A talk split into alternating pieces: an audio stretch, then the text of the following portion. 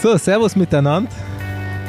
Zurück im Besenwagen und mal wieder auf dem Weg nach, ähm, ja, irgendwie doch äh, eines der Zentren Radsport Deutschlands, nämlich nach Süddeutschland und heute so richtig tief nach Bayern rein.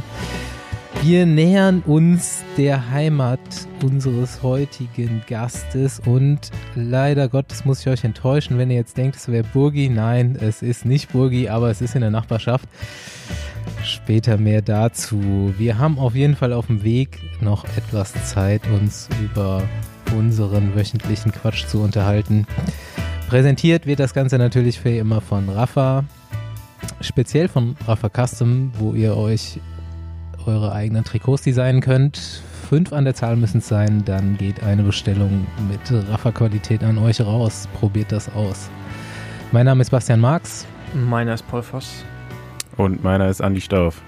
Aber ja, es freut mich, dass wir dem, äh, unserem Idol, unserem großen Idol immer dichter kommen und äh, vielleicht, Ja, wir ähm, hatten- vielleicht parkte irgendwann unser Besenwagen echt mal vor Boogie, seine, vor Boogie seinem bayerischen Schloss, was er sicherlich auch Ja, hat. wir hatten ja am Wochenende schon eine Aufnahme. Da kommt die Folge etwas später raus, aber da war Burgi auch schon ein bisschen Thema. Also wir nähern uns auf jeden Fall seinem Dunstkreis. Ich habe ähm, diese oder letzte Woche mal eine Entdeckung gemacht bei mir, über die wird Paul sich vielleicht freuen. Ich freue mich alles. ähm, ich fahre ja gerade immer so ein bisschen länger Fahrrad, weil ich äh, denke, wenn ich da mal so in einem Rutsch nach Berlin fahren will, wäre es vielleicht nicht schlecht, vorher so ein paar Kilometer am Stück gefahren zu sein. Auf jeden Fall habe ich jetzt so mit der Zeit festgestellt, dass ich scheinbar vom Trainingstyp her so voll der Ossi bin. Lange, langsam, ich werde immer stärker. Das ist, äh, das ist doch genau das Ossi-Ding, oder? Ja, Sieben Stunden fahren, acht Stunden fahren, früher, schön immer. früher hat man die Ossis da über, da, darüber belächelt und mittlerweile ist das halt äh, moderne Trainingsmethodik wieder, ja. Das, Echt, das ist sogar modern? Ja, ja. Also man, man geht wieder dahin zurück, äh, lange Einheiten auch ruhig zu fahren. Ne? Das macht dich tatsächlich besser. Nur das zu machen, jetzt nicht, aber Ja, in Kombination mit anderen Sachen ist das schon ganz hilfreich. ja, richtig geil. Da können wir unseren heutigen Gast auch nochmal genauer zu befragen. Auf jeden Fall bin ich mir relativ sicher, dass, ähm, dass das mein Ding ist. Ähm, ich habe gleich mal eine Frage an euch beide, dass ihr ein bisschen warm werdet hier. Ich entschuldige mich schon mal, dass ich so am Schmatzen bin, aber ich habe mir M&M M&M's Peanut geholt und die sind mega geil. Herzlichen Glückwunsch. Danke. M&M's Peanut. Nicht essen beim Podcast. Ich weiß, sagt der Fabi immer, deswegen trinke ich jetzt mal was. Es haben Hörer schon öfters mal gefragt und äh, ich will das jetzt mal von euch beiden wissen. Äh, jetzt sitzen wir hier seit zwei Jahren im Besenwagen, aber ihr habt eigentlich noch nie von euren Besenwagen-Erlebnissen erzählt. Ähm, wir fragen das ja manchmal Gäste, aber eigentlich müsstet ihr ja auch Besenwagen-Momente in euren Karrieren gehabt haben. Paul, hast du irgendwas parat? Nee, also nix. Nur eine, nur ein so ein Ding ist ein bisschen in Erinnerung geblieben. Ich weiß gar nicht, ich glaube, es war 2010. Da war ich bei Milram. Wir sind äh, Henninger Turm oder Eschborn Frankfurt, Ahnung, wie das damals hieß, ähm, gefahren und äh, vor dem Rennen war es das große Ziel, das Radrennen zu gewinnen. War natürlich auch in Deutschland und, oh, was, 2009? Auf jeden Fall Fabian Wegmann gewinnt. Ganz knapp im Sprint und äh, wir mussten das Rennen von Anfang an äh, kontrollieren und auseinandernehmen. Und dann, ich habe irgendwann meine Aufgabe getan, bin dann so richtig so, ich hätte noch weiterfahren können, aber Sporch leider meinte, nee, kannst ruhig aussteigen. Natürlich direkt gemacht. Und in so einen, in so einen Linienbus eingestiegen. Weißt du, manche fahren ja so Linienbusse hinterher. Hm. Hab mich vorhin hingesetzt und habe ich, glaube ich, das Radrennen noch dreimal gesehen währenddessen. Weil der Bus fährt natürlich nicht direkt zurück, fährt hinterm Feld hinterher und dann immer wieder so Punkte, die sich kreuzen. Ja, habe ich quasi auch noch Radrennen geschaut und war dann später im Ziel als Fabian Wegmann. Ja gut, normal, oder? Ja, nee, also normalerweise ist ja irgendwie äh, im Besenwagen einsteigen ja eigentlich schon so ein Weg, um vielleicht auch eher nach Hause zu kommen, weil du steigst irgendwo aus, gehst dann zum Pfleger, der fährt dann schon mal eher ins Ziel, aber den habe ich ja immer wieder verpasst, weil er, ja, das, der irgendwie so weit hinten dran hing, der Besenwagen, dass dann die Pfleger immer schon weg waren und dann war ich äh, tatsächlich später im Ziel als der Sieger und hätte ich auch mit dem Rad selbst zurückfahren können und einfach im Rennen bleiben. Im Gruppetto wäre ich eher im Ziel gewesen als im Hast, du- hast du Besenwagen. wenigstens Gesellschaft gehabt? Nee, ich war da relativ alleine. Also ein Busfahrer halt. Bitte nicht Ja. mit dem Busfahrer sprechen. Das war halt noch vor der Zeit, wo man den Garmin genutzt hat, um nach Hause zu navigieren. so, Andi, aufwachen. Ich weiß nicht mehr, wo das war, aber irgendwo gab es mal Bier in dem Besenwagen. Das war ganz cool eigentlich. Da ist so ein Kasten drin gestanden, oder was? Aber ja, genau. Ich kann jetzt, aber das, ich denke mal, das war bei einem deutschen Rennen sogar noch, also müsste ja schon ein bisschen länger her sein. Ähm, aber ich kann mich nicht Ja, mehr so um genau Köln daran erinnern, sein, wo ne? das war. Kann sein, Da es rund um rund Köln kann ich mir das auf jeden Fall vorstellen. da saß ich aber nicht im Besenwagen, also das Ja. Da stand Okay. nicht am nicht Start. gewesen sein. Nee, aber also beim deutschen Rennen. So viel bleiben ja nicht übrig, ne? Ich glaube schon, ja. Es kann aber auch woanders gewesen sein. Also ich saß schon ein paar Mal im Besenwagen. Das besonderste äh, Besenwagen-Erlebnis war wahrscheinlich in Südkorea, weil da war der, das war so ein richtig asiatischer Reisebus, wie man sich den vorstellt, mit so Vorhängen am Fenster und so aus So Spitze. Gold. Und äh, ja, eine schöne Landschaft auf jeden Fall. Ja, manchmal ist Busfahren ja Fa- geil. Fand ich, ja, in dem Fall schon. Das war besser als das Rennen. Da gab es keine Dopingkontrollen und das Tempo an den Bergen war selbst für mich als World Tour Fahrer damals bei einem Amateurrennen in Südkorea relativ hoch, um es mal so zu sagen. Und äh, da dachte ich mir irgendwann so als Saisonabschluss, das muss ich mir jetzt nicht unbedingt geben und äh, ja, habe mich an den Rand gestellt und gewartet, bis der Bimmelbus kam und das war dann eigentlich eine ganz coole Fahrt. So ein bisschen Sightseeing. Geil. Ja, Basti, hast du einen, Aber da gab es kein hast du Bier. einen äh, Besenwagen-Moment? Ich hab tatsächlich auch, bin ich einmal Besenwagen gefahren, auch so Linienbus, und zwar ein Rennen, was Arthur Gajek gewonnen hat. Rund im Odenwald. Kennt ihr das noch? Ist das mal einer gefahren? Nee. Das war, Ja, ich glaube das nicht. war, glaube ich, eine Woche vor oder eine Woche nach dem Henninger Turm immer früher. Und ähm, war auch so eine ganz gute 100 Kilometer äh, bergige Runde. Und äh, ich glaube, ich war am zweiten Berg schon abgestellt oder so. Und ähm, mich dann auch in so einen, ja, genau, so einen Linienbus gesetzt und bin auch bis dann ins Ziel gefahren. Das hat auch übelst lang gedauert. Aber ja, was willst du machen, ne? War jetzt äh, irgendwie nicht so lustig, aber das ist das einzige Mal, dass ich in so einem Bus gesessen habe. Ja, dafür kamen danach noch sehr viele mit uns jetzt. Genau, Hier. stimmt. Ja, hier gibt's immer Bier oder Wein auch mal. Man ist besser versorgt. Warm ist es auch in der Regel. Und manche Mitfahrer waren auch irgendwie nachher erfolgreicher als vorher. Das haben wir in letzter Zeit nicht mehr so beachtet. Ne? Jetzt gibt's ja keine Rennen mehr. Sonst eigentlich immer so Besenwagen-Gast und irgendwie Woche nachher Rennen gewinnen oder sowas. Das stimmt. Wollte mich eigentlich auch mal als Gast reinholen, vor- bevor wir Eroica fahren. Ja. Ey, du bist echt heiß da drauf, ne? Ey, heiß wie Frittenfett, Junge. Eine Woche später sind zwei, eigentlich, eigentlich zwei Cross-Bundesliga-Rennen hier in Kleinmachnow, weißt du, auf der DM-Strecke. Junge, ja. aber Eroica ist ja 140 Kilometer. ja, das, das ist kein Problem. Ich bin Ossi, Mann. Da, weißt du, fahre ich zweimal 300 oder irgendwie so und dann läuft das. Guter Plan. Guter Plan. Vor allem ist das im Oktober.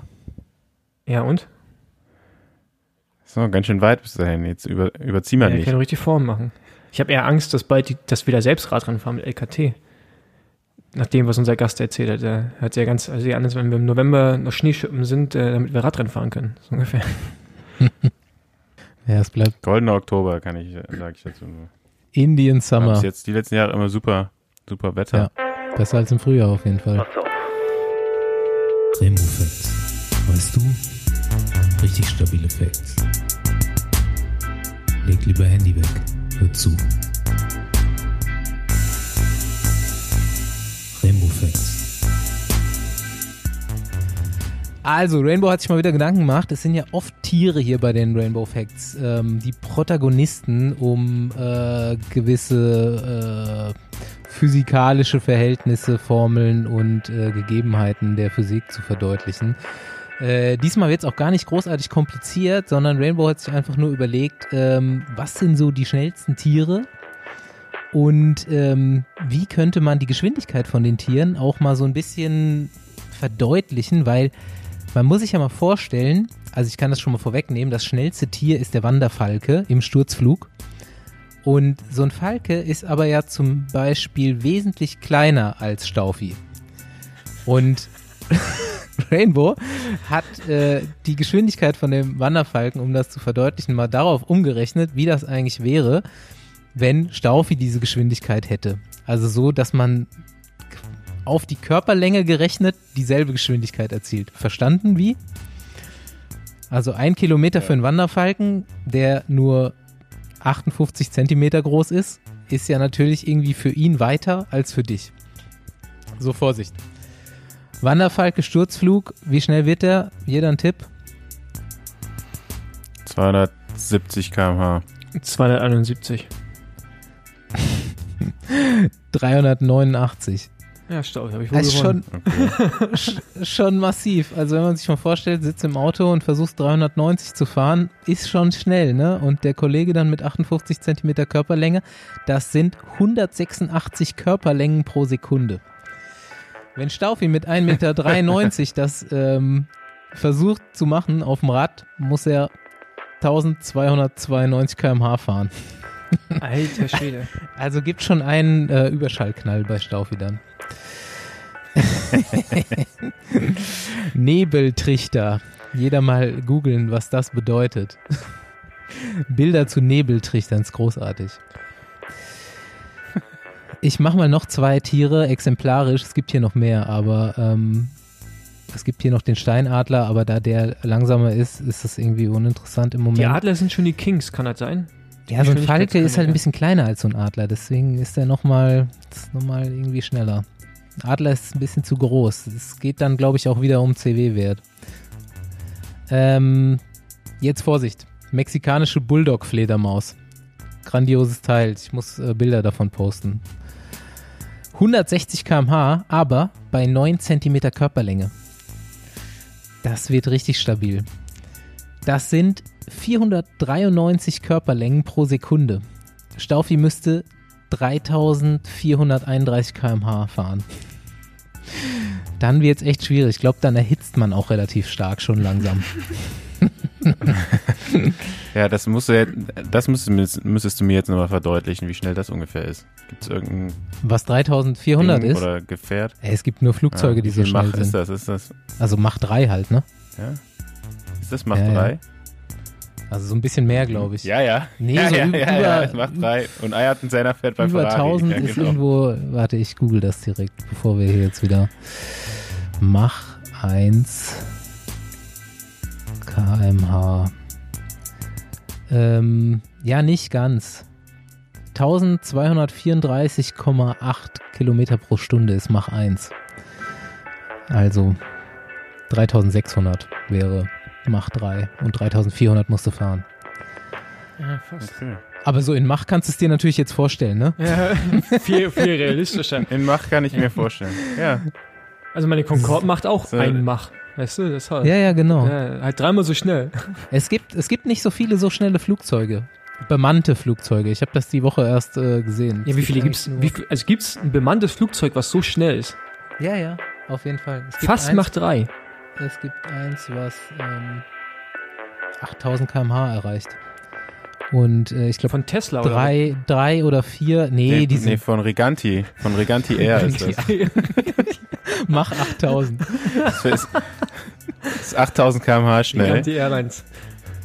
Ich, ich pack Ja. das in die Show Notes. Da so Private Instagram-Post zu. Genau.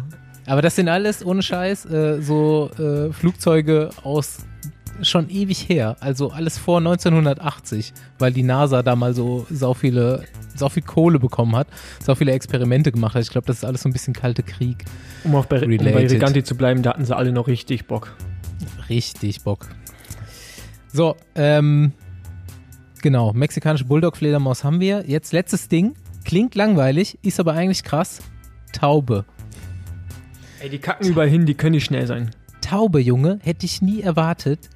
149 km/h, aber als Durchschnitt auf 640 Kilometer.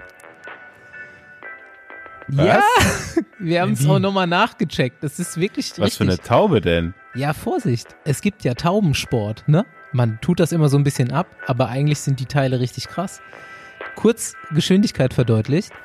37 Zentimeter Körperlänge sind 112 Körperlängen pro Sekunde. Staufi müsste 777 km/h fahren und zwar auf ganz schön weit. 640. Also gut, das dauert dann nicht mehr so lange, aber naja, du musst ja weiterfahren eigentlich, glaube ich, genau, wenn man das wieder verdeutlicht. Aber geil, dieser Taubensport. Vorsicht.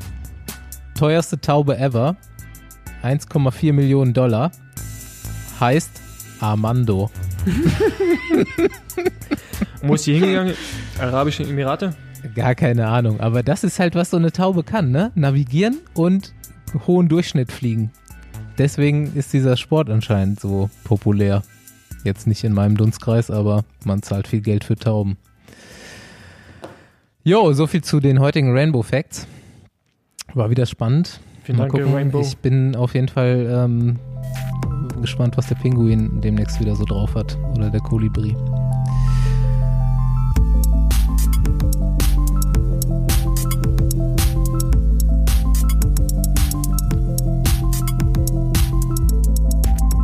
Ich weiß gar nicht an welchem See genau, Kiem oder Tegern oder ähm, das kann uns unser heutiger Gast vielleicht gleich beantworten. Es ist Dan Lorang, der Head Coach von Bora und auch ähm, in seiner Ausschreibung dort Head of Innovation. Hi Dan. Hallo Bastian, hallo alle zusammen. Hallo. Servus. Ja, es ist der erstere, also der Chiemsee, so 15 Kilometer weg. Und für die Langlauffreunde, ähm, da wo ich wohne, Unterwössen, ist in der Nähe von Reit im Winkel. Das ist so dem einen oder anderen sicherlich ein Begriff. Dann bist du ja quasi Nachbar vom Boogie und vom Ralf, oder? Fast. Ja, gar nicht so weit weg voneinander. Ja, so 20 Kilometer. Was ich auch gar nicht wusste bis zu meiner Recherche heute ist, dass du schon relativ früh beim Cervelo Testteam schon im Radsport gearbeitet hast.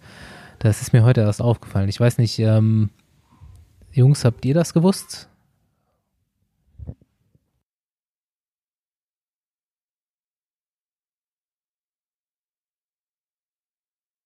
Ja, das äh, stimmt. Also das war, ähm, ich glaube, vor genau zehn Jahren. Äh, Im zweiten Jahr vom Cervelo-Test-Team, wo ich, ähm, sage ich mal, als Sportwissenschaftler äh, über die Cross-Klinik, das war damals die Klinik, die ähm, für die Leistungsdiagnostik zuständig war beim Cervelo-Test-Team, ähm, im Prinzip die Sportler betreut habe, Damen-Männer-Team, wir Leistungstests gemacht haben und damals diese sportwissenschaftliche Leistung schon zur Verfügung gestanden hätte aber wir noch weit davon weg waren, dass die auch so in Anspruch genommen wurde. Also da, das war aber von beider Seiten ein bisschen schwierig. Ich noch relativ jung, äh, nicht ganz so lang von der Uni und dachte, ich weiß, wie die Welt funktioniert. Und auf der anderen Seite natürlich Radsportler, die das schon ewig machen und äh, erstmal ja, erstmal skeptisch waren, ähm, ja, was, was will er uns da erzählen?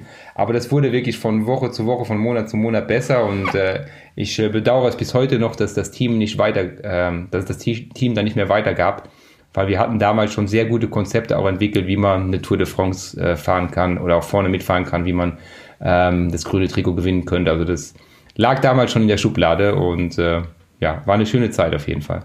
Dan ist zurzeit ein sehr gern gesehener Podcast-Gast. Ich glaube, es gibt locker äh, fünf Podcasts aus der jüngeren Vergangenheit, wo er schon zu Gast war. Ähm, wer da Lust hat, kann sich gern mal da im Triathlon-Bereich umschauen und umhören. Es gibt einiges an Content, ähm, wen das jetzt heute bei uns interessiert. Ähm, ich dachte mir, ja gut, äh, viele der Fragen, die so auf der Hand liegen an so einen Trainer aus dem World Tour Team oder aus dem Top Triathlon, ähm, sind schon gestellt. Und äh, ich äh, schau mal, ob ich nicht Fragen finde, die dir vielleicht noch nicht gestellt worden sind. Vorsicht. Jan Frodeno muss nächstes Jahr bei Bora verpflichtet werden. Du musst ihn über den Winter zum Straßenfahrer machen. Wo setzt du ihn ein? In welchem Job im Team, im World Tour Team äh, kann er, kann er gute Arbeit leisten? Schätzt das doch mal ein. Ich denke mal, äh, dass er schon die Leistung theoretisch liefert, äh, in der World Tour mitzufahren, oder? Ja, ich denke, man muss äh, in, in, sich den, äh, den, den Athleten anschauen, den Jan. Äh, ein sehr großer Athlet mit über 1,90. Ähm, er hatte, wenn er Renngewicht hat, 74, 75 Kilo. So ähm, leicht ist der dann. Ja, ja, das ist äh, schon, schon extrem. Ähm, was er auch über Jahre da, sage ich mal, auch halten kann. Das ist jetzt nicht so, dass, dass der sich jetzt jeden Tag da, dass er hungern muss, sondern wirklich eine Sache, die er sich da über Jahre auch erarbeitet hat. Ähm, aber ich würde ihn trotzdem dann eher bei äh, Rennen sehen, sage ich mal, welligem Profil, ähm, bei Rennen, wo es darum geht, konstant ein hohes Tempo zu fahren. Ähm, Tempowechsel wäre sicherlich nicht unbedingt sein Ding als Triathlet auf der Langstrecke. Äh, vielleicht könnte man überlegen, da die Zeitfahrqualität noch ein bisschen auszubauen. So in diese Richtung. Also als Helfer für Tempoarbeit, als Zeitfahrer ähm, oder auf welligem Terrain. Also könnte er quasi der deutsche Thomas de Gent werden? ja, ich, so, so in etwa, ja, aber da müssen wir dann schon nochmal sehr spezifisch trainieren. Ich glaube, äh, das wird auch mit der besten äh, Trainingsmethodik schwierig jetzt noch. Dein neuer Arbeitskollege, beziehungsweise auch Teamkollege, ist der Hendrik Werner. Hendrik war bei uns auch schon im Podcast. Die Folge ist schon eine ganze Weile her. Heißt Hummelmodus, war sehr beliebt. Wer sie noch nicht gehört hat, äh, direkt mal reinhören. Ähm, ja, und Henrik ist eben seit dem Winter, glaube ich, bei Team Bora unter Vertrag, hauptamtlich auch als Trainer, so wie du. Und ähm, ich kann mir vorstellen, so vom Charakter von Hendrik her, wie ich ihn kenne und so wie ich dich bis jetzt kennengelernt habe, ihr passt ganz gut zusammen.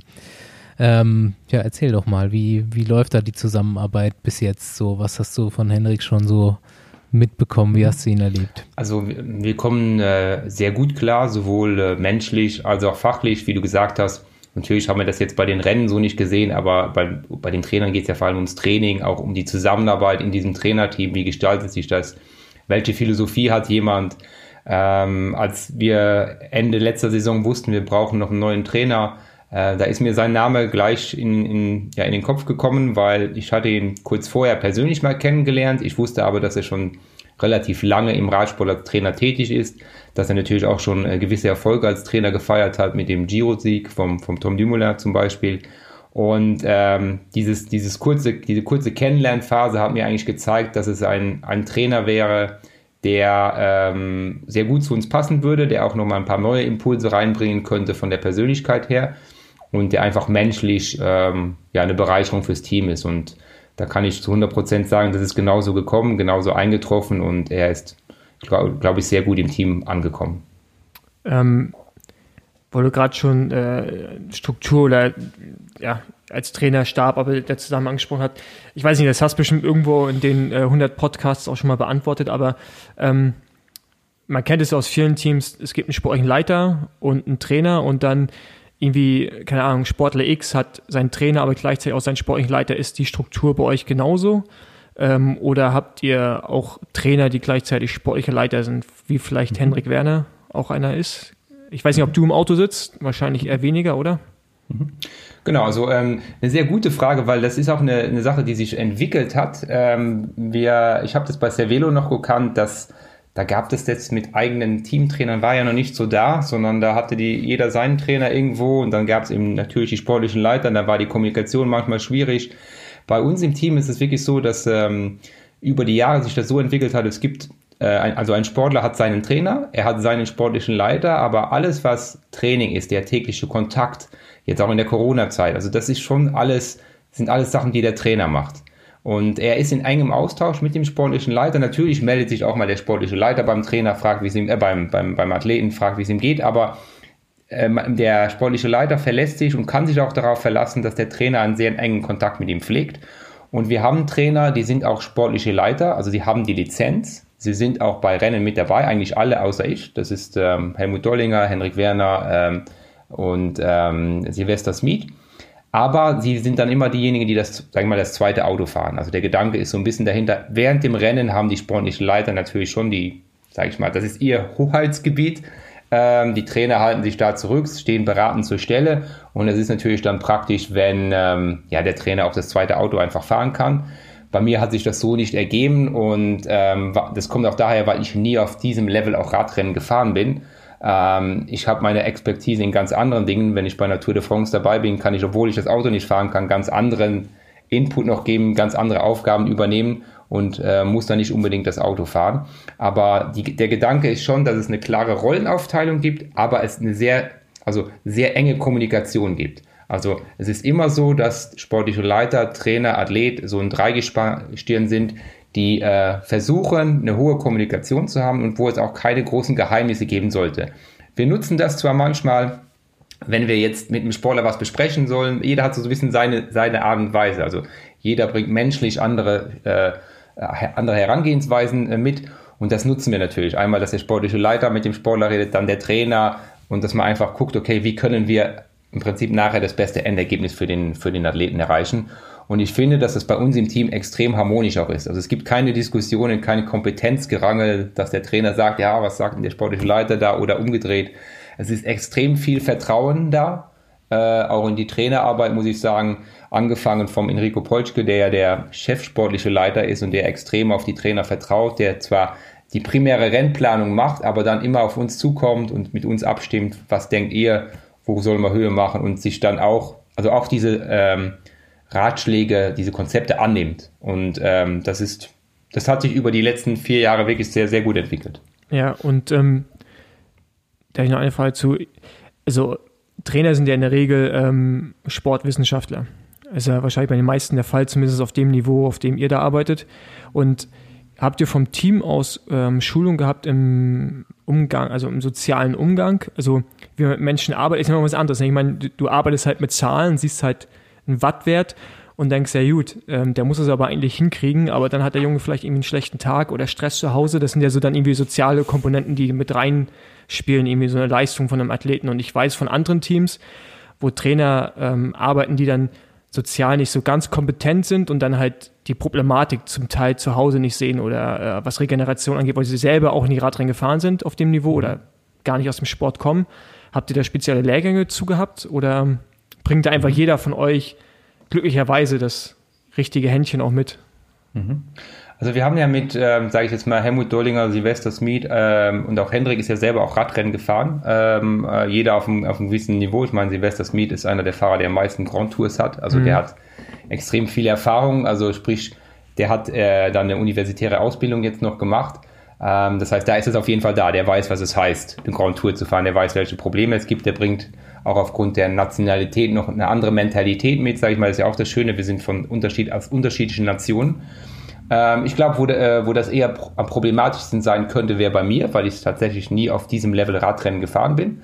Aber ich habe äh, über die Jahre, ähm, glaube ich, äh, gelernt, auf diese Sachen auch einzugehen. Ich würde mal vermuten, dass wenn man fragt, okay, was kann der besonders gut? Ich hoffe und ich denke, das ist die Empathie. Also ich kann mich sehr gut in Athleten reinversetzen. Ich höre sehr viel zu. Und ähm, man muss sich das ja mal so vorstellen, dass äh, im ersten Jahr, als ich zum Team gekommen bin, war ich der Triathlon-Trainer. Okay, man wusste zwar, das Velo-Test-Team war ja mal, aber ich habe neun Athleten bekommen, äh, Sam Bennett, äh, Pascal Ackermann und wie sie alle heißen. Und man hieß, okay, ihr kriegt jetzt einen neuen Trainer, der ist Triathlon-Trainer. Der war Triathlon-Trainer und der soll euch jetzt zur Weltklasse führen. Also da ist, habe ich mir am Anfang deutlich mehr Widerstand äh, erwartet. Und das war gar nicht da. Die Athleten haben mir eine, eine Chance gegeben. Ich habe gar nicht erst versucht, ihnen zu erklären, du, wenn du im Endspurt bist, dann musst du dich so und so verhalten, weil ich habe gar keine Ahnung. Ich kann dir nur sagen, wann du ungefähr losfahren kannst, um deine maximale Geschwindigkeit zu erreichen, wie wir das trainieren können und kann dir nachher analysieren, wo eventuell theoretisch noch eine Möglichkeit gewesen wäre. Und genau, genau so trete ich auch gegenüber dem Athleten auf. Also ich versuche nicht irgendwas zu sein, was ich gar nicht sein kann, sondern versuche mit ihnen zu reden und dass sie mir äh, ihre Erfahrungen mitgeben und versuche ihre Sorgen zu verstehen. Und bis jetzt fahre ich da wirklich ähm, sehr gut und ähm, denke auch, dass das beim Athleten genauso ankommt. Und ich muss auch sagen, wie du sagst, Sportwissenschaft, jeder denkt an Daten. Bei uns sind Daten 50 Prozent der Geschichte. Also Daten ist das eine, es ist sehr gut, weil wir die Fahrer äh, nicht so oft sehen können immer. Das heißt, es ist gut, wenn du jeden Tag deine Trainingseinheit hast, aber das, was für mich zählt, erstmal ist, was der, der mir am Telefon sagt, was er mir face-to-face -face sagt, was er fühlt, was er denkt. Äh, ich beschreibe es immer sehr gerne mit diesem Beispiel. Das ist der Formel-1-Fahrer, der in seinem Auto sitzt. Als Ingenieur sehe ich zwar die ganzen Daten, aber die richtigen Infos kriege ich vom Fahrer, wie das Auto sich in der Kurve verhält, wann es weggeht. Das sind einfach Informationen, die kann mir kein Messgerät geben. Und da bin ich froh äh, und versuche da ein enges Vertrauen zu dem Fahrer aufzubauen. Weil das Wichtigste, was du als Trainer brauchst, ist 100% Commitment von dem Athleten. Und wenn das, was du angesprochen hast, nicht funktioniert, dann wirst du dieses Commitment nie kriegen, weil er immer nur denkt, naja, so wie beim ersten Jahr Cervelo bei mir, so am Anfang, ja, der Wissenschaftler und ja, der kommt gerade von der Uni und dann halte ich da noch einen Vortrag und rede da irgendwas. Da, da hat mich der Teamchef auch mal zur Seite genommen und gesagt, hey, das war alles toll, was du da erzählt hast, alles richtig, aber du musst es einfach anders rüberbringen, damit dir jemand zuhört. Und da habe ich auch sehr viel gelernt und äh, ich denke, das ist auch eine Entwicklung, die man als, als Trainer macht. Jetzt hast du gerade als äh, Sportler zum Beispiel zwei Sprinter gehabt. Äh, der eine war dann äh, noch sehr junger Sprinter, Neoprofi, als du mit angefangen hast, mit ihm zu arbeiten, und der andere war schon ein erfolgreicher Sprinter.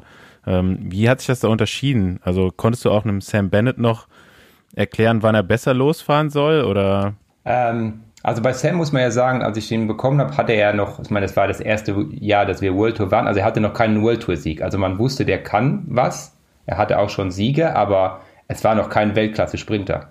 Und das war ja auch meine Chance, weil es ist natürlich immer schwieriger, wenn du einen Weltklasse-Mann hast und den versuchst du auf dem Level zu halten, als jemanden, der gerade so davor ist, dann nochmal den letzten Sprung zu geben. Und bei Sam war das eine Kombination aus Trainingsumstellung, aber auch sehr viel, äh, ich würde jetzt mal sagen, ähm, mentale Arbeit, also Gespräche führen, Selbstvertrauen geben, wenn es mal nicht geklappt hat, zu, zu, analysieren. Das war ein Sportler, der sehr viel auf diese Daten auch gegeben hat. Und wo, dem ich, den ich eher versucht habe, so ein bisschen, also nicht wegzukriegen, sondern ihm sehr schnell Erklärungen zu liefern, deshalb war es so. Und dann aber auch wieder ihm zu sagen, hey, aber das ist die eine Seite, verlass dich auf deine Stärken, konzentriere dich auch auf dein Gefühl. Also, dass ich ihn versucht habe, ein bisschen von, von der, dieser Datengetriebenheit wegzukriegen und äh, nicht zu kopflastig zu sein. Und das war eine Arbeit, die bei Pascal gar nicht äh, nötig war. Der Pascal ist so richtiger Instinktsprinter, also im Prinzip der, der zeichnet alle Daten auf und so und der trainiert auch, sage ich mal, in großen Trainingsphasen danach, aber der wird immer aus dem Instinkt handeln. Und äh, bei dem muss ich das nicht machen. Da muss ich dann eher sagen, Pascal, das waren jetzt 300 Meter bis zum Ziel. Ähm, das und da, aus dem und dem Grund hat es diesmal nicht geklappt. Du warst der Schnellste, aber es konnte nicht gehen. So viel Leistung kannst du nicht produzieren. Äh, aber nie als Vorwurf. Also immer nur so als, ich sehe den Trainer immer nur als Berater, weil es ist die Karriere des Athleten, es ist, was er macht, er entscheidet und ich kann ihn immer nur beraten und sagen, du, was ich hier sehe, ist, du bist top in Form, nur es war einfach, es war einfach 50 Meter zu lang und dann zeige ich das und äh, so waren das zwei ganz unterschiedliche Typen. Der eine mehr der Kopfmensch, Sam Bennett und äh, Pascal eher der, ähm, der, äh, sage ich mal, ja, der, der Gefühlsmensch, der Bauchmensch. Und bei Pascal war es ja auch so, dass wir ihn ein Jahr dann aufgebaut haben. Und der war auch relativ noch geduldig, also hatte die Geduld zu sagen, okay, ich brauche noch mal ein Jahr, um dann wirklich auch vorne anzukommen. Und es war ein ganz schöner Prozess mit ihm oder ist ein ganz schöner Prozess noch mit ihm. Und äh, ja, so war das ein stetiger Aufbau. Ähm, Paul hat das schon angesprochen, du hast das schon angesprochen, es ähm, macht nicht nur von außen den Eindruck, es scheint auch wirklich so zu sein, dass ihr ähm, mit Bora jetzt ein Team seid, was dann doch sehr viel Wert in einerseits Training, andererseits sportlicher Leitung auf den Fahrercharakter legt. Ich habe da, ähm, ich weiß nicht, vor, vor ein paar Wochen habe ich mich mit äh, Hendrik getroffen und ähm, der hat da schon eine lustige Geschichte erzählt, dass er, er trainiert zum Beispiel Daniel Oss und ähm, er meinte, so mit Daniel kann man sehr gut äh, kommunizieren über Songs. Das ist so seine Sprache. Und äh, wenn Hendrik ein Training für Daniel fertig macht, dann gibt er ihm oft einfach auch so einen Theme-Song dazu und meint so, ey, fühl, fühl dich hier mal rein und so sollst du trainieren heute. Und das scheint wunderbar zu funktionieren. Daniel gibt dann mhm. auch mit dem Song Antwort. Und ähm, noch eine andere Geschichte, die ich dahingehend gehört habe, mal zum ganzen Team. Vielleicht kannst du das verifizieren, vielleicht nicht. Ich dachte mir äh, letzten Winter, was macht eigentlich dieser Martin Lars bei euch? Das ist ein Este, glaube ich, ne? Mhm. Und ähm, es war irgendwie so verwunderlich, warum der verpflichtet wurde. Er hat nicht so viel auf dem Tableau stehen und so weiter. Und ich habe ähm, gehört, dass es irgendwie so um die estnische Mentalität dabei geht. Dass man irgendwie gemerkt hat, dass im Team, im Staff, glaube ich, ein paar Leute arbeiten, die Esten sind und die Mentalität wunderbar funktioniert und man sich dann gedacht hat, lass mal einen Fahrer äh, testen aus dem Land. Stimmt das? Ähm, also da ist auf jeden Fall ähm, was dran. Ähm, also sagen wir erstmal so, wir haben bei uns im Staff äh, eben auch Esten, die da arbeiten und merken einfach, dass die Arbeitsweise, die Herangehensweise auch sehr stark der entspricht, wie, also dass die Denkweise sehr dem entspricht, was wir auch in Deutschland, Österreich haben, äh, was, was sehr gut passt. Was man merkt im Radsport ist ja, es ist so ein bisschen, jedes Team hat so eine Kultur. Ähm, es ist extrem schwierig, zum Beispiel, wenn wir jetzt einen französischen Fahrer haben wollten oder jemanden aus, äh, Belgien, Holland, äh, ist nicht so trivial, dass das funktioniert. Es kann funktionieren, aber genauso andersrum. Also es gibt gewisse Kulturen und es gibt Gründe, wieso das so ist. Das ist ja keiner, dass, dass man eine Nation bevorzugt, aber man fühlt sich irgendwo wohler, wo man eine Kultur findet, die der Kultur in etwa ähnelt oder auch die Art und Weise ähnelt, äh, die man kennt. Und äh, wir hatten da eben den Hinweis, dass äh, Martin Lars ein talentierter Sprinter ist, zwar jetzt nicht mehr der Jüngste, aber dass er Potenzial hat dann eben aus Estland und dann haben wir gesagt, hey, lass uns doch mal, wir haben damals zwei Fahrer von da getestet, lass uns die einfach mal einladen, testen und gucken, wie die sind, wie die an die Sache rangehen, an die Aufgabe rangehen.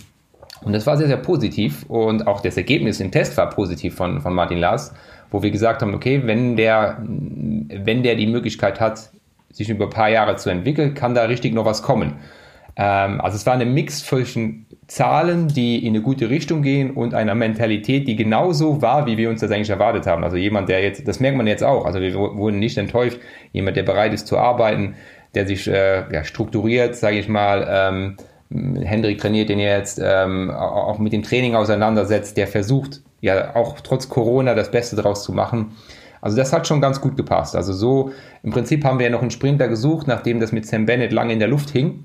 Und äh, ich meine, wir waren da ja auch schon fast äh, Ende des Jahres. Es ist nicht so, dass da der Markt noch besonders groß wäre, aber wir hatten in der Schublade den Test von Martin Lars und wir wussten, okay, ähm, also und der hat bis zum Schluss dran geglaubt, dass es irgendwie klappt mit Bora Hans Grohe. Der hat alle anderen Sachen abgelehnt und äh, es wurde belohnt. Wer, wer kommt da genau auf solche Ideen? Ich meine, äh, wir haben ja Head of Innovation, äh, auch als deine Jobbezeichnung bei Bora. Ähm, jetzt ist in der Teamgeschichte schon immer ähm, ja, gab es so, so Sachen, die gab es bei anderen Teams noch nicht. Also ich kenne auch äh, die Geschichten von Paul, ähm, der mit mir immer heimlich Cola tauschen wollte, weil es bei, bei Bora nur Kokosnusswasser gab. Ja, das stimmt ähm, nicht. Das stimmt nicht doch. so, also nach dem Rennen eine Cola äh, gab es dann da nicht. Ähm, und äh, das hat mich auch immer so, ich habe dann die von Anfang an die, die Teamgeschichte so ein bisschen ähm, verfolgt, habe jetzt ja auch äh, ja immer ab und zu mal Kontakt äh, mit mit Ralf Denk, der dann auch so mal durchblicken lassen hat, ja, wir haben schon viel, immer viele Sachen anders gemacht. Das ist jetzt wieder so ein Beispiel und ähm, ja, wie, wie funktioniert da der Ablauf? Also kommt da einer, einer, ein Spezieller auf die Idee, ey, lass mal nochmal ein Essen nehmen, ich finde unsere beiden Betreuer so cool oder äh, wie entsteh, entstehen solche Prozesse in dem Team? Ähm, also primär hat erstmal jeder die Möglichkeit oder die Chance, auch Ideen anzubringen. Also egal, ob das jetzt, ähm, ich sage jetzt mal, der chefsportliche Leiter ist, äh, ein Trainer, Ralf Denk selber, ein Mechaniker, wer auch immer, kann immer Sachen anbringen, Ideen vorschlagen. Und ähm, natürlich brauchst du einen Kopf, der äh, auch bereit ist, so Sachen einzugehen. Also wenn Ralf sagt, okay, wir gehen immer nur den sicheren Weg, ähm, was so Geschichten angeht, dann bist du ja auch irgendwo blockiert, weil irgendwo brauchst du ja auch ein bisschen Geld manchmal, um so Projekte umzusetzen und äh, schlussendlich trifft er am Ende die Entscheidung. Aber er hat sich Leute zusammengesucht, so wie ich das empfinde, denen er vertraut. Äh, man muss ihm das schon auch darlegen, wieso wir das so machen. Also was, was sind die Argumentationen? Er gibt dann nochmal seinen Input und ähm, dann ist es im Prinzip immer eine Entscheidung von diesem Performance-Team, sage ich mal. Am Ende machen wir das oder machen wir das nicht. Beim Scouting jetzt zum Beispiel, darunter fällt auch Martin Lars, äh, ist es wirklich so mittlerweile, wenn ähm, also letztes Jahr habe ich es noch komplett gemacht, jetzt haben wir noch Christian Schroth, der ja auch die U19 äh, betreut. Wenn wir jetzt jemanden testen, mit dem gesprochen haben, ähm, mit dem Manager gesprochen haben und davon überzeugt bin, dass das für uns der richtige Fahrer ist und Enrico sagt, ja, das passt gut in die Struktur, was wir brauchen, dann wird das nicht mehr in Frage gestellt, sondern dann wird Ralf sagen, okay, ich rede jetzt nur noch übers Geld. Also ich rede mit dem Manager, was der Fahrer verdienen kann, wie der Vertrag aussieht. Und das ist natürlich ein riesen Vertrauensbeweis bei großen Fahrern, also er, er bringt natürlich auch Namen, also auch viele Namen, wo er mit reinbringt, wo er sagt, was, wie wäre es mit dem, mit dem? Ich meine, er kennt sich auch sehr gut aus. Er ist ja nicht nur Manager, er ist mhm. ja auch, passt, also er lebt Radsport und ähm, äh, von dem her tauschen wir uns aus, aber es wird jetzt nicht einfach gesagt, okay, wir, wir pflichten jetzt irgendjemanden, weil der gerade einen guten Namen hat, ohne dass wir da mit, mit dem Boot sind. Und so ist es bei den Innovationen auch. Einige Sachen kommen von mir, dann kommt es vom Trainerkollegen, dann kommt Ralf mit einer Idee wie es jetzt mit Martin Lars war, das war im Prinzip hat einer der Mechaniker den Namen hochgebracht. Ich habe mir das mal angeschaut, die Trainingsdaten. Dann haben wir uns überlegt, also das wäre mal ein interessantes Projekt. lass mal die mal einladen. Das heißt, da brauche ich dann Ralf, der auch äh, den Test und so mitbezahlt, der das auch toll fand, der gesagt hat, hey, das, das macht irgendwo Sinn, lass uns das probieren. Und so ist es bei vielen Projekten, die wir machen, immer so eine Zusammenarbeit. Äh, war jetzt wieder jüngst ein gutes Beispiel, diese Everest Challenge oder was Emo gemacht hat in, in Sölden für den Sponsor, äh, wo so viele Leute mit an diesem Projekt gearbeitet haben und am Ende einfach ein toller Tag entsteht und jeder glücklich ist und es nicht heißt, der hat das gemacht oder der hat das gemacht. Nein, das Team mit seinen Sponsoren hat ein tolles Event organisiert und das macht Spaß. Also kurze Everest Challenge, aber ihr habt es falsch gemacht. Ja. War das Absicht? oder also, war es Absicht, dass ihr es nicht laut den inoffiziellen Regeln macht? Oder, ähm ja. Ja, also ähm, man, man, braucht sich ja nur die Konstellation anschauen. Also wir haben uns vor, also die Idee ist folgendermaßen entstanden. Äh, Emo ist zu mir gekommen und hat gesagt, er will irgendwas, mal irgendwas Verrücktes machen, einfach mal was im Training was er noch nie gemacht hat.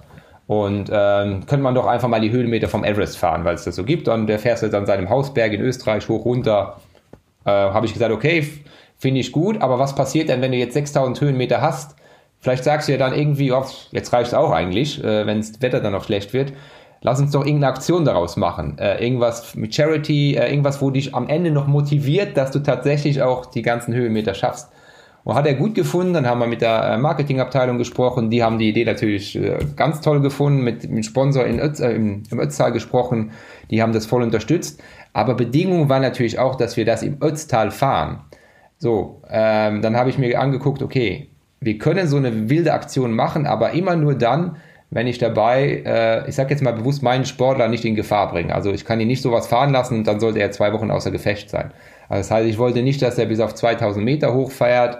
Ähm, ich wollte, dass es im normalen Rahmen ist, bis maximal 1500, 1600 Meter. Ähm, und dann brauchst du eine gewisse Steigung, wenn, nachher die, wenn du so einen Rekord angreifen willst. Und wir haben aber, oder ich habe mit Emo nie über den Rekord gesprochen. Er hat immer nur gesagt, er würde gern das auch in einer guten Zeit machen, wenn er sich gut fühlt. Ähm, und dann habe ich mir überlegt, okay, dann muss man zumindest einen Berg raussuchen, wo das auch möglich ist. So, und dann haben wir den Berg gefunden, der war aber nicht direkt im Ötztal, sondern den muss man von der anderen Seite hochfahren, was aus dem Ötztal hochging. Und der, die Seite war aber nicht steil genug. Haben wir gesagt, ist wurscht, machen wir trotzdem. Ähm, und ähm, Hauptsache, er fährt diese Höhenmeter und wir wollen mal gucken, wie schnell er das kann. Und dann muss man noch wissen, dass Ralf Denk, ähm, Willy Buchbauer, die waren ja auch da. Er ist die ersten 20, fast 30 Minuten, glaube ich, den Anstieg mit dem äh, äh Manager gefahren und mit dem, äh, mit dem Sponsor. Also wo er eh schon auf die Bremse gedrückt hat. Mhm. Das heißt, der Rekord war nie das Ziel. Und dann haben wir nach zwei Stunden gesagt, boah, ich fühl, er hat gesagt, ich fühle mich so gut. Ich versuche für mich persönlich einfach mal zu gucken, was, was geht. Und dann ist im Prinzip ähm, das entstanden, was jetzt daraus entstanden ist. Wir haben dann natürlich vom inoffiziellen Weltrekord gesprochen. Ich meine, man muss natürlich so eine Aktion auch ein bisschen nutzen. Die Sponsoren haben bis dato wenig gehabt die letzten Monate. Die waren dankbar, die haben tolle Bilder bekommen man war in der Öffentlichkeit, so muss man das auch nüchtern betrachten. Und es wurde natürlich Geld gesammelt für einen guten Zweck.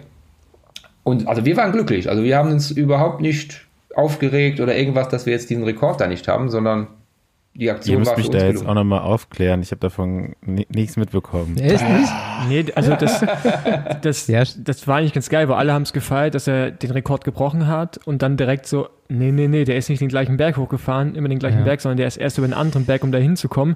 Das war, glaube ich, schon der erste Regelbruch, also wenn man es so nennen kann. Es gibt da keine, äh, sind nirgendwo ja. niedergeschrieben. Und ich glaube, in irgendeinen irgendwas noch, ne? Ähm ja, er hat die, ähm, wir haben nachher die Zeit veröffentlicht, er hat ja gestoppt, er hat kurz oben seine Regenjacke angezogen genau. Äh, und äh, irgendwas zum Essen genommen und ist dann wieder runtergefallen und diese Zeit hat er rausgestoppt. Und das genau. geht natürlich auch nicht für den Rekord. Da gilt einfach, da läuft die Zeit einfach weiter. Hm. Genau, genau. Und dann haben sie, ging es genau andersrum und sagen, ja, das ist aber nicht der, nicht der richtige inoffizielle Weltrekord.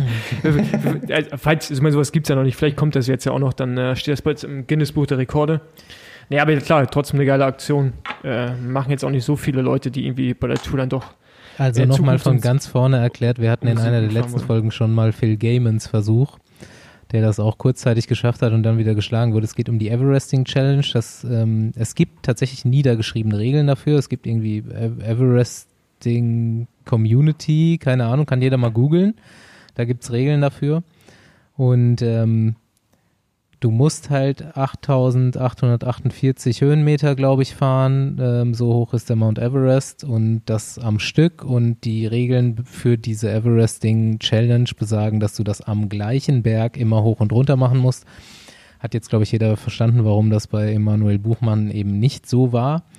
Ich fand's, ähm, ich fand's eigentlich auch gut, so dass es, ich glaube nämlich erstens, dass man da noch, wenn man wirklich drauf geht, das hast du eben schon gesagt, so wenn man nicht mit dem Sponsor losfährt und so weiter, ähm, kann man erstens noch mehr rausholen und zweitens fand ich es ganz gut, dass sich so ein ähm, Fahrer, der ja wirklich ambitioniert in der Tour de France ist und so weiter, sich dann nicht an, an diesem Wettbewerb so konkret beteiligt, sondern ähm, das eben Leuten überlässt, die deren Lifetime Goal das dann ist, so ungefähr.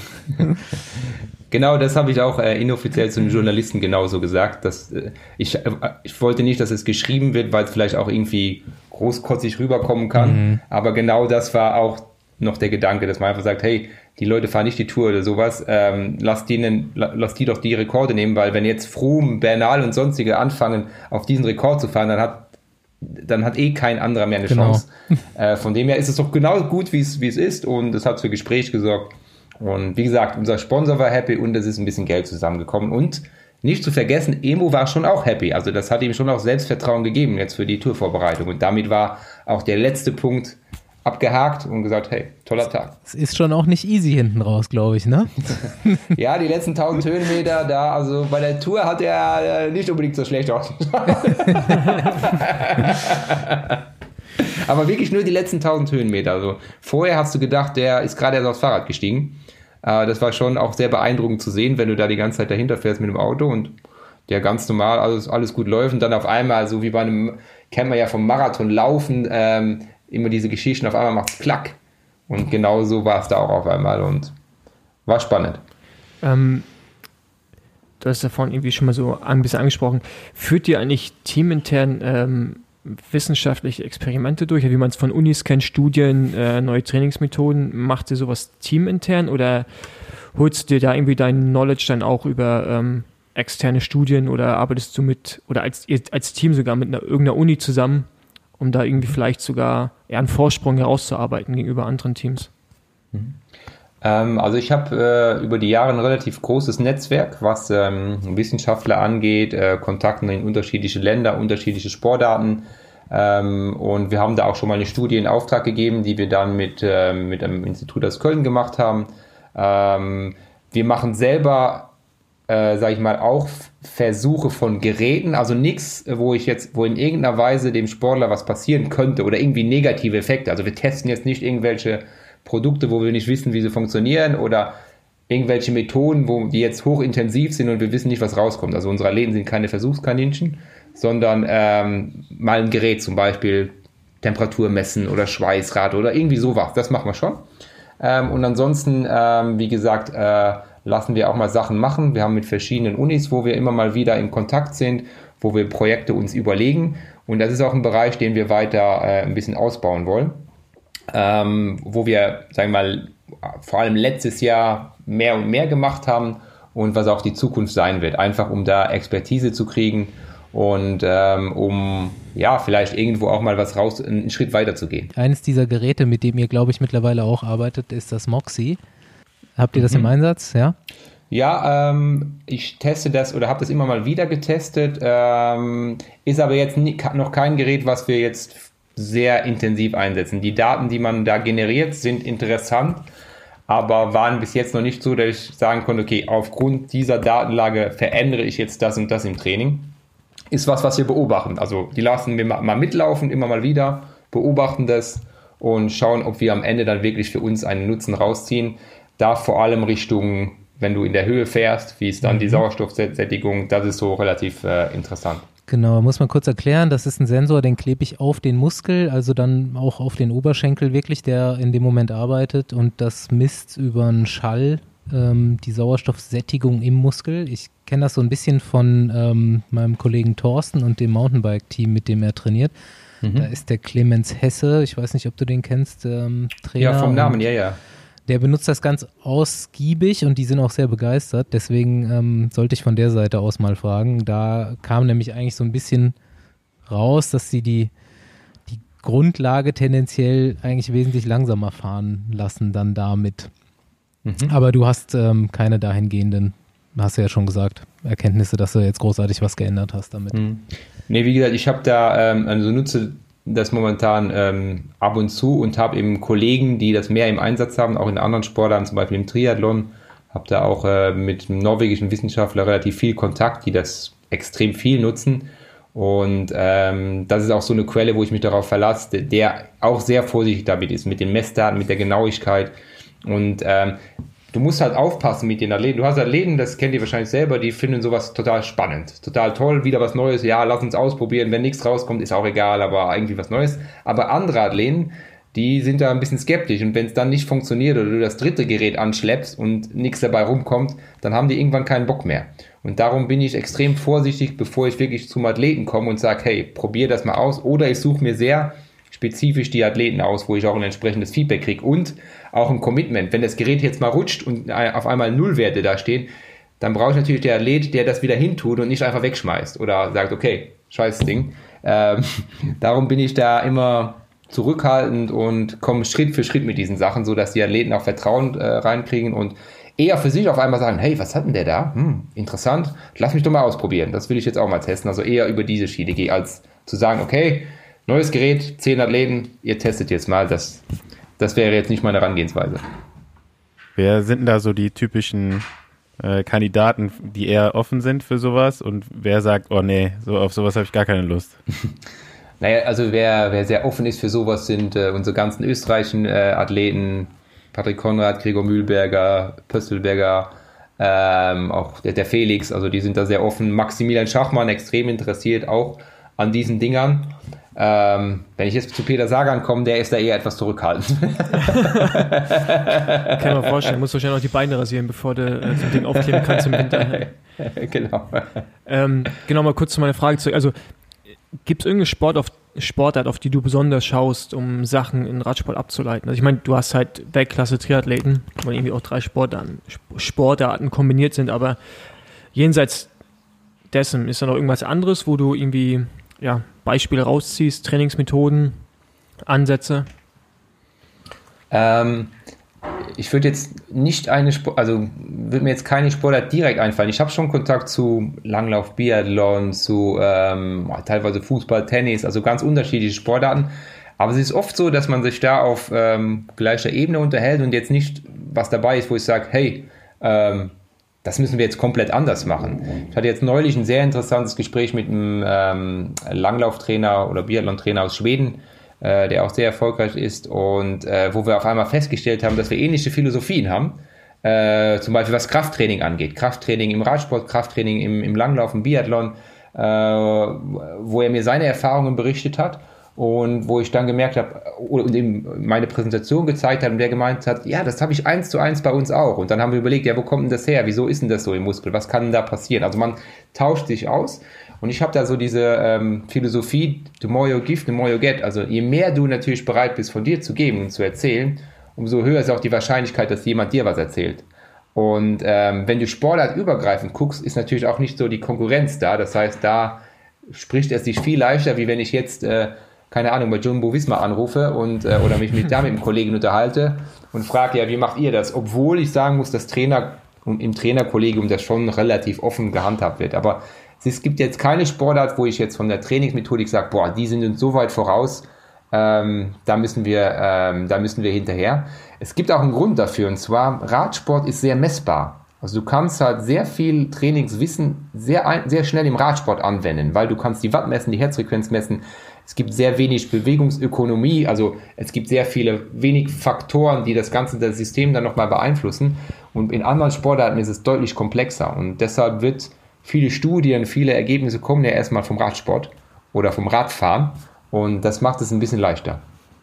Ähm, was, also ich bin auch so ein bisschen so ein Triathlon-Fan und verfolge eh diese ganze Jan Frodeno, ähm, also schon länger auch. Und das ähm, als ich noch Profi war, auch bei Bora, habe ich in Spanien gewohnt, in Girona, habe mit dem Marti Castello zusammengearbeitet, äh, mhm. der unter anderem auch mit Jan zusammenarbeitet, auf einer mhm. Ebene. Ich weiß nicht, ob es immer noch der Fall ist, aber zumindest hat er das damals getan.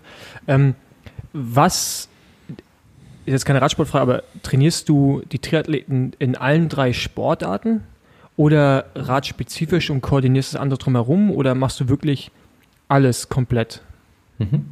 Also fürs Laufen und fürs Radfahren mache ich explizit die Pläne. Also da steht halt ja jede Trainingsminute im Prinzip, was zu tun ist.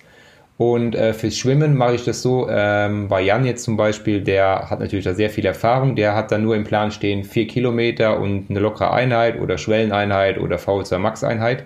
Und er sucht sich dann die Programme raus, die dazu passen. Der hat in Australien äh, immer mal wieder im Winter bei einem Schwimmtrainer trainiert, äh, wo er, sage ich mal, so ein Set hat von 40, 50 verschiedenen Schwimmprogrammen, die dann immer auf die unterschiedlichen Stoffwechselbereiche auch passen und extrem viel Erfahrung. Also da ist es jetzt nicht so, dass ich ihm aufschreibe, okay, jetzt 200 Meter einschwimmen und so wie ich das an dem Laufen oder dem Radfahren mache.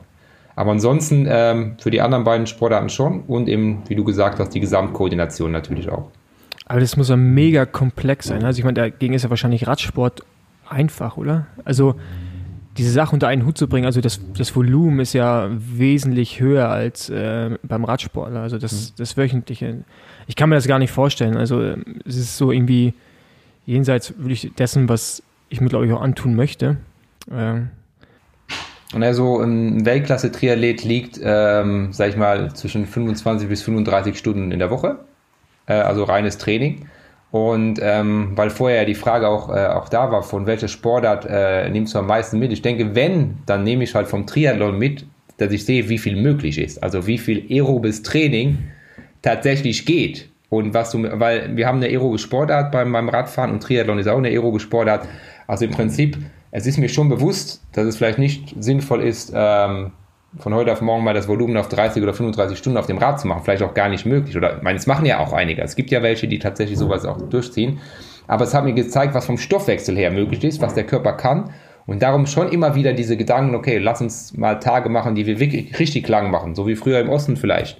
Äh, was ich aus dem Triathlon kenne, was sehr gut funktioniert. Meine Triathlet trainiert oft dreimal am Tag, was für den Radsportler äh, erstmal undenkbar ist. Oder diese zwei Einheiten pro Tag.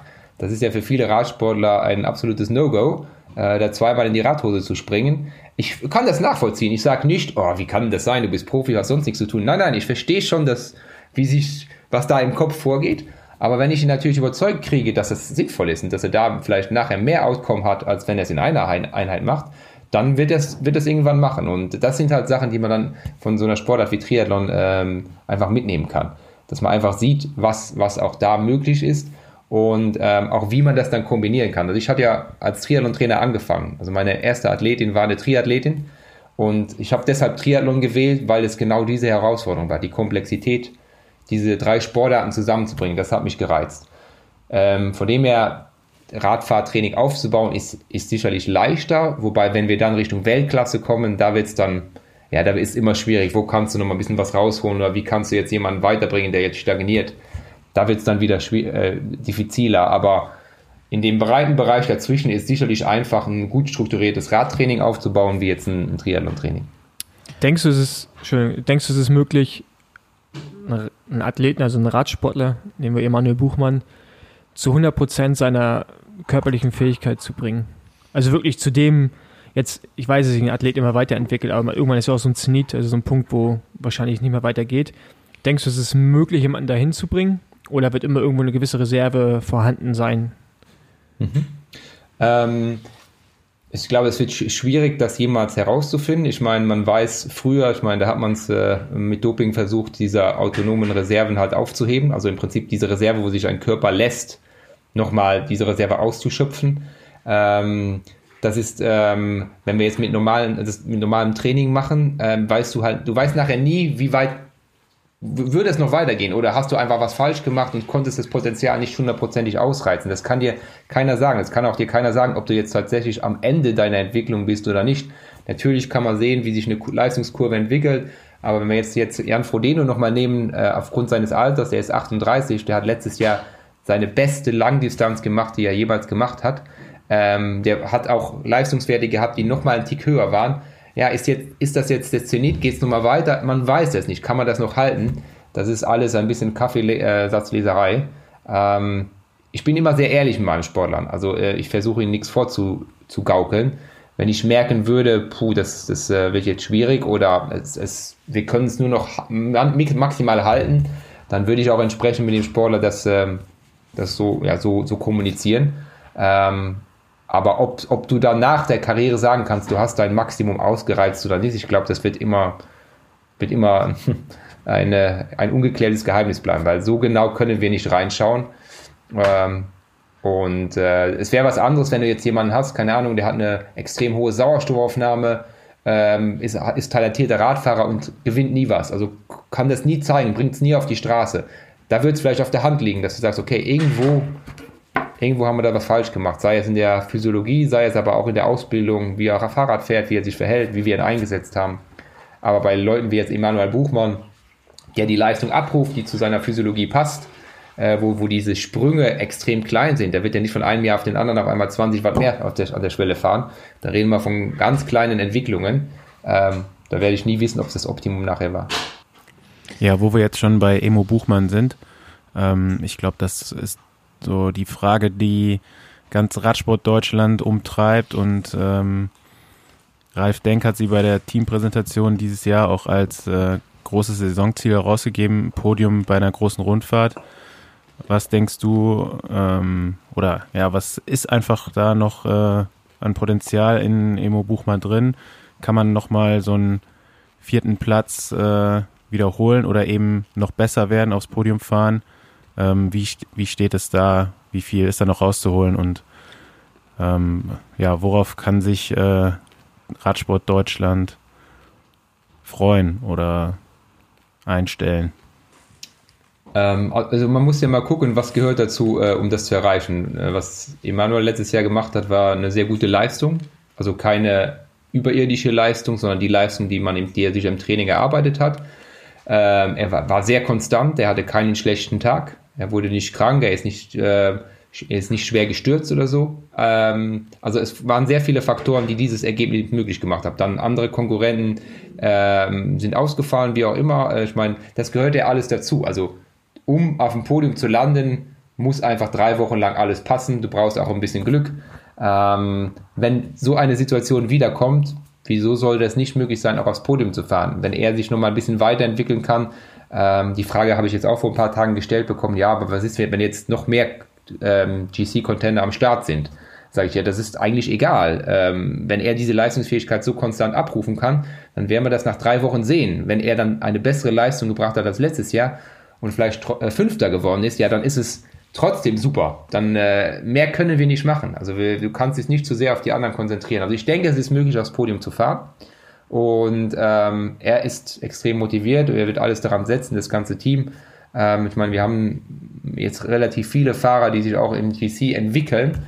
Und ich bin mal gespannt, wo wir das, äh, äh, bis wohin wir das wirklich äh, bringen können. Und wer vor ein paar Jahren gesagt, gesagt hätte, dass Emanuel aufs äh, Podium fährt oder beziehungsweise Vierter wird, äh, weil das Podium ist ja noch nicht gefahren. Ich glaube, äh, da hätte man auch noch viel Geld gewonnen. Da hätte auch keiner drauf gesetzt und da hat er viele überrascht. Aber man sieht, äh, wenn man hinter die Kulissen schaut, dann sieht man einfach, wie akribisch und viel er auch dafür arbeitet. Und auch alle anderen Rennfahrer, muss ich sagen, auch. Also ob das ein Max ist, ob das ein, äh, wie sie alle heißen, Rafa Maika, äh, der Peter Sager, wenn jetzt, wenn jetzt während der Vorbereitungszeit alle, die das kommt nicht von einfach ungefähr. Das kommt von wirklich viele Tage unterwegs in der Höhe, viele Trainingsstunden. Ähm, ja. Und das ist aber schön als Trainer, das auch zu sehen. Also wir können zeigen, wo es herkommt und man kann diesen Prozess verfolgen und das macht, macht richtig Spaß. Du hast es ganz äh, am Anfang jetzt schon mal erwähnt, dass, dass ihr beim Team Cervelo Test Team ähm, als Sportwissenschaftler auch schon einen Plan für die großen Rundfahrten in der Schublade liegen hattet. Ähm, jetzt ist das ja normalerweise so, dass die sportlichen Leiter und die Sportler ähm, sich so, eine, so ein Etappenprofil von einer großen Rundfahrt angucken und äh, sich da auch eine Taktik zurechtlegen. Wie sieht da jetzt ähm, die Arbeit von so einem Performance-Team, von einem Sportwissenschaftler heute beim Team Bora aus? Naja, da standen so Sachen drin, wie wie lege ich ein Höhenkonzept an? Also wie oft sollte der Athlet äh, vorher in der Höhe gewesen sein? Wie viele Tage? Wie sollten die Abstände sein? äh, welche Vorbereitungsrennen, wo sollten die liegen. Also da stand damals schon drin, dass wir relativ wenig Rennen zur Vorbereitung nutzen sollten, so wie wir es ja auch bei, bei Bora jetzt gemacht haben. Und auch sehr konsequent bei Emo letztes Jahr, der die deutsche Meisterschaft ausgelassen hat, der in die Höhe gefahren ist. Da muss ja auch ein Team erstmal zustimmen, äh, dass man sagt, hey, nein, das ist okay für uns, du brauchst nicht die deutsche Meisterschaft fahren, du kannst deinen Plan genauso wie er ideal ist, einfach durchziehen. Ähm, da stand da auch schon alles drin. Und ähm, dann ist es natürlich so, äh, wir schauen uns die Strecken aus, aus Trainersicht an, die sportliche Leiter schauen sich die an, man redet gemeinsam, wie, wie jeder das einschätzt.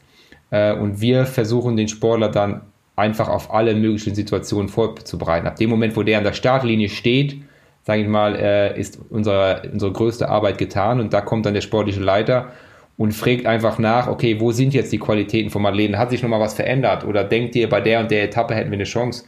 Und das nutzt er, um das in seine Strategie auch einzubauen. Also es ist nicht, dass das getrennt voneinander verläuft. So nach dem Motto, da wird ein Sportler entwickeln und auf der anderen Seite überlegen sich andere Leute die Taktik. Sondern das ist ein fließender Übergang. Und ähm, auch beim Zeitfahren, ich meine, da sind ja auch die Trainer, die dann, sage ich mal, eine Pace vorgeben, der sportliche Leiter, der die Strecke vorbereitet, der die Infos kriegt, ähm, der genau vorliegen hat, was der Trainer dem Athleten mit auf den Weg gegeben hat, so dass er ihm das auch sagen kann. Es ist wirklich ein, ein Miteinanderarbeiten. Also ähm, genau. Und jeder hat einen anderen Blickwinkel. Und ich finde das extrem gut, weil die sportlichen Leiter waren ja auch alle früher Rennfahrer und das sind natürlich extrem wichtige Infos, die man da bekommt. Äh, Wenn es darum geht, äh, ganz am Anfang, so, so ein Beispiel, wie macht man Sprinttraining? Wie gesagt, ich war ja der Triathlon-Trainer ähm, Leadouts, wie, wie, wie kann man das gestalten? Dann haben wir sportliche Leiter, die wissen natürlich x verschiedene Varianten. Das Einzige, was ich gemacht habe, ist zu sagen, wir brauchen nicht so viel Sprinttraining. Wir reduzieren das deutlich. Wir wollen gar nicht so oft sprinten. Wir müssen ganz andere Sachen machen. Und dann brauchen wir ein paar Mal Sprinttraining, wo wir sie wirklich maximal ans Limit bringen. Und das war mein Einfluss. Und dann aber, wie wir das machen, da saß ich dann im Auto und habe mir, das hab mir das angehört und gesagt, ja, Belastungsdauer etwa 10 Minuten, macht mal. Und ähm, das, da, da, haben die ja viel mehr Erfahrung und viel mehr ähm, Praxisnähe, als, äh, als äh, in dem Fall ich das habe. Und von dem her finde ich das ein extrem gutes Zusammenspiel. Jo, wir ähm, sind jetzt ja schon so ein bisschen im Nerd-Bereich gelandet. Allerdings habe ich mir, ähm, ich habe mir heute von äh, zwei Trainern so richtig viele Nerd-Fragen zukommen lassen, bin aber jetzt mittlerweile auch total zufrieden mit dem, was wir bis jetzt abgehakt haben, weil das, glaube ich, für unsere Hörer wesentlich interessanter ist, als hier über irgendwelche Daten zu reden. Und ähm, ich weiß auch, dass du gleich noch einen Telefontermin hast. Deswegen stelle ich mal, ich stelle wenigstens noch eine dieser Fragen, dass äh, die Menschen zufrieden sind, die mir diese Fragen geschickt haben. Und zwar, ähm, was ist die VLA Max bei einem GC-Fahrer bei euch? Nehmen wir doch mal äh, Emanuel Buchmann. Äh, um die 0,3 in etwa. Okay, sagt mir gar nichts, Paul aber wahrscheinlich ja, schon. Doch, da, okay, aber also 0, ist er 0,3 oder 0,35 oder zwischen 0,3 Ja, das ist bis jetzt dann 0,4? Also das, das ist Nee, schon 0,3 bis 0,35. Okay. Eher so, ja. Und ähm, habt ihr auch Sportler, die unter 0,3 sind? Ähm, ha- haben wir jetzt vor dem Rennen so noch nicht, also nicht gemessen. Ähm, ich glaube es auch nicht. Also so wie wir trainieren, eher, eher nicht, nee. Okay, gut, weil wir jetzt eh schon richtig bei Nerd Talk sind. Was hat, ähm, was hat denn Sam Bennett oder was hat ein, nee, was hat ein Pascal Ackermann? Ähm, naja, der liegt dann im Bereich äh, 07 bis 08. So viel dann doch. Ja, ja. Also es hängt ein bisschen davon ab, zu welchem Zeitpunkt. Ist eher noch einer der Sprinter, der wahrscheinlich eher niedriger noch hat. Also äh, wir hatten auch mal einen Sprinter, ähm, Matteo Bellucchi, der hatte fast 1, also 0,9 oder so. Ja gut, aber da kam auch über keine Autobahnbrücke gefühlt. Ja, ja, richtig, aber war, war extrem schnell. Also Sam Äh. Bennett hat seinen besten Sprint gehabt, als er im Training gegen Matteo Bellucchi gesprintet ist. Aber okay, also haben die dann echt, ähm, okay, das ist krass. Hätte ich jetzt, das hätte ich jetzt echt nicht vermutet, dass ähm, die dann doch so hoch sind dann bei den Sprintern. Vor allem, wenn Aber die auch gerade die das- Kontours fahren und so. Ja. Genau, am, am Ende der Grand Tour sicherlich etwas niedriger. Ja, ja, klar, ähm, aber- ja, ja, aber das ist schon so ein, ein, ein realist, also ein Wert, der, den wir auch gemessen haben, also der auch realistisch ist. Aber der Aber ist sicherlich zu das hoch, erklären? um mit Sanremo zu gewinnen zum Beispiel, oder? Ähm, das hängt ein bisschen davon ab, was vorher alles so passiert. Ähm, das ist bei Sanremo ja, sage ich mal, ein bisschen die, die Schwierigkeit. Bist du derjenige, der versucht, mit den Ersten über den Potscho zu fahren und so das Rennen zu gewinnen, oder bist du der, der in der Verfolgergruppe, also wo es wieder zusammenläuft und dann den Sprint gewinnt?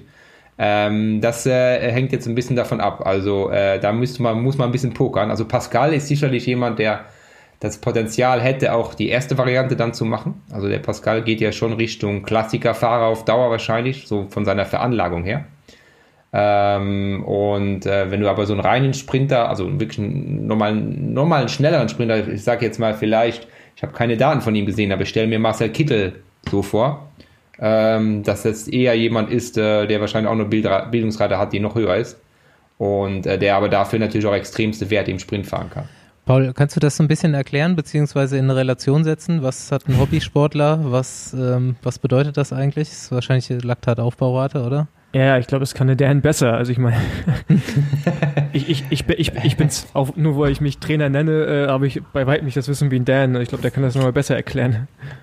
Naja, im Prinzip Laktatbildungsrate sagt, sagt aus, wie viel Laktat kann ich innerhalb von einer Sekunde produzieren oder vereinfacht, wie viel Kohlenhydrate kann ich in einer Sekunde mobilisieren. Und als Sprinter muss ich natürlich sehr viel Energie mobilisieren können. Und äh, es hat aber auch den Nachteil, dass wenn ich das kann, dann habe ich halt äh, mehr schnellkräftige Muskelfaser, die, äh, sage ich mal, haben die schlechteren Ausdauereigenschaften. Du brauchst mehr Kohlenhydrate, also auch bei niedrigen Intensitäten. Äh, du bildest auch dann äh, mehr Laktat, äh, also du brauchst einfach mehr Energie. Dein Motor läuft nicht so ökonomisch. Das heißt, deine Ausdauerleistungsfähigkeit ist eigentlich mit einer hohen Bildungsrate schlechter, als wenn sie niedriger ist.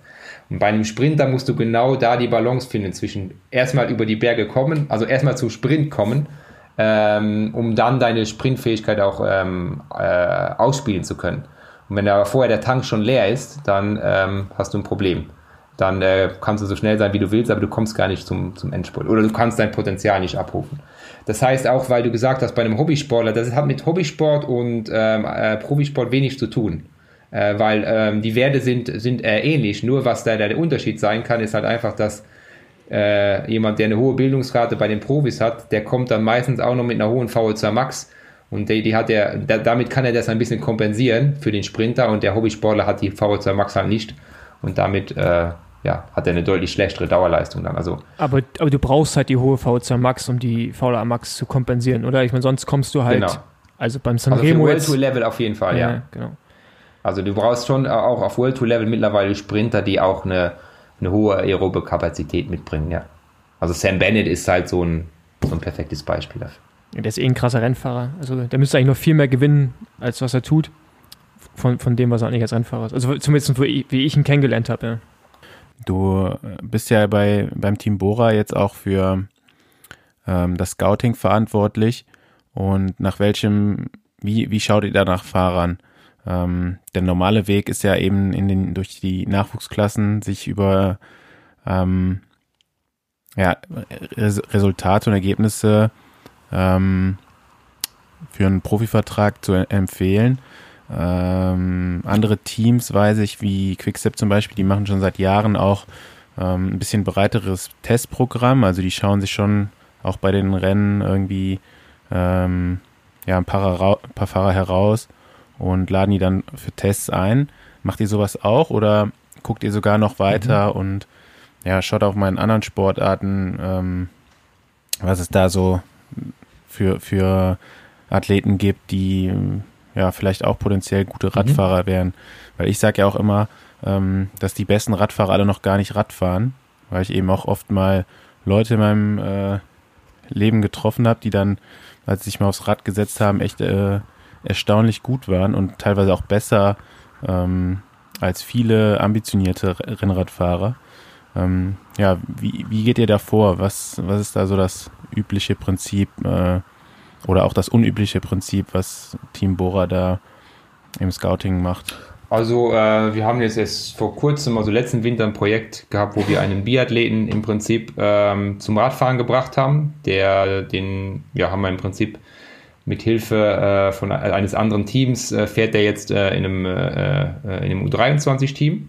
Ähm, das war so eine Geschichte, dass ich mir Sommerbiathlon angeschaut habe und ähm, dann auf einmal kam mein Vater auf mich zugelaufen, äh, der hat das Bora-Auto gesehen, weil ich an dem Wochenende das Auto zur Verfügung hatte. Und dann hat er gesagt, ja, Bora ans Grohe, ja, mein Sohn fährt auch gerne Fahrrad und macht aber Biathlon und ähm, ja, ist aber den Ötztaler Radmarathon schon mal gefahren und da war der auch sehr gut. Äh, und hat er mir seine Karte in die Hand gedrückt und äh, dann habe ich mir das natürlich angeschaut. Also habe mir die Daten angeschaut, habe mir das schicken lassen, habe mich mit denen getroffen, wir haben eine Diagnostik gemacht. Ähm, ja, und schlussendlich ähm, fährt er jetzt Fahrrad und wir schauen, was aus diesem, was aus diesem Projekt wird. Also wir sind da extrem offen, auch für andere Sportarten. Ähm, ich, äh, ich denke, das ist, äh, ich weiß nicht, ob das bekannt ist, aber wir, wir gucken wirklich äh, querbeet. Weil ich gebe dir absolut recht, dass es Leute, ähm, Athleten da draußen gibt mit großen Motoren, sagen wir ja immer so schön, die nicht unbedingt äh, momentan gerade Rad fahren. Das Problem, was wir nur haben, ist, dass wir momentan eben nur diese World Tour Struktur haben. Das heißt, wenn du jetzt jemanden hast, der einen extrem großen Motor hat und den lässt du Rennen fahren, dann heißt das noch nicht, dass der gleich auf World Tour Level auch seinen Motor umsetzen kann. Da muss er erstmal Feld fahren können, der muss sein Fahrrad beherrschen. Also, und das ist für einigen fällt das leicht, aber anderen kriegen das nie hin. Und das ist im Prinzip das Problem, wo wir auch immer wieder überlegen, was können wir tun, arbeiten wir mit anderen Teams zusammen, um solche Leute diesen Zwischenschritt zu ermöglichen um genau, dass wir sagen, wir sehen, du hast Potenzial, wir können dich mit Know-how und allem unterstützen, aber wir können dir, wir haben keine Rennen für dich, also wir müssen dich irgendwo anders parken. Und ähm, das sind alles Ideen. Ohne Corona, glaube ich, hätten wir schon eine Lösung, aber wir werden auch in den nächsten Jahren da an so einer Lösung arbeiten. Das ist sicherlich ein guter Weg und ich bin auch kein Fan davon, dass die Kids äh, schon zu früh nur noch Rad fahren, zumindest nicht Rennrad, ähm, sollen wirklich vielseitig sein. Es ist, glaube ich, gut, wenn sie dieses ja, dieses Kontaktfeld lernen, wenn sie das äh, Feld fahren, wenn sie das früh machen, einfach technisch begabt sind, weil das lernen sie nachher sehr schwierig. Und wenn sie das haben, dann müssen sie nicht ihre Kilometer abspulen, dann können sie auch viele andere Sportarten machen, weil den Umstieg nachher, ich glaube, das ist gut möglich. Da gebe ich dir absolut recht. Alright, dann ähm, ja, die Zeit wird langsam knapp. Wir, äh, ich bin aber auch sehr zufrieden mit äh, dem Interview von heute hier und ähm, bedanke mich herzlich, dass wir bei dir zu Gast sein durften, virtuell. Ich sage ja. auch vielen Dank für die Einladung und auch, du hast es angesprochen, auch mal ganz andere Fragen. Ähm, da wollte ich nur ganz kurz was zum Anfang sagen mit diesem ganzen Podcast. Also es ist nicht so, dass ich hier die, die Presselandschaft abtelefoniere und sage, juhu, sondern äh, das sind Anfragen und ich mache das, mach das sehr gerne, äh, weil ich sehr gerne Sachen teile. Und auf der anderen Seite auch da wieder für den Sponsor, für unser Team. Man ist halt präsent. Ich glaube, das ist einfach wichtig. Wir haben ja keine Rennen, wir können sonst nichts zeigen momentan. Und wenn das irgendwo auftaucht, ist, glaube ich, da auch nicht verkehrt. Das ist auch ein Grund, ähm, wieso so Podcast-Anfragen momentan eine ganz, eine ganz gute Sache sind, um, um einfach transparent zu erzählen, was wir so machen. Ich glaube, das ist für den Zuschauer manchmal auch äh, interessanter als das ein oder andere Radrennen, wo er einfach nicht sieht, wo das Ganze herkommt. Richtig, ja auf jeden Fall. Ja, von meiner Seite auch äh, nochmal vielen Dank, dass du dabei warst. Und äh, ja, hoffentlich sieht man sich jetzt im Verlauf des Jahres nochmal bei einem Radrennen. Und äh, auf jeden Fall alles Gute für den Rest der Saison und die Tage mal. Ciao. Genau, ja, genau. Wir Macht's gut. Ciao, ciao. Bis dann. Ciao. Ciao.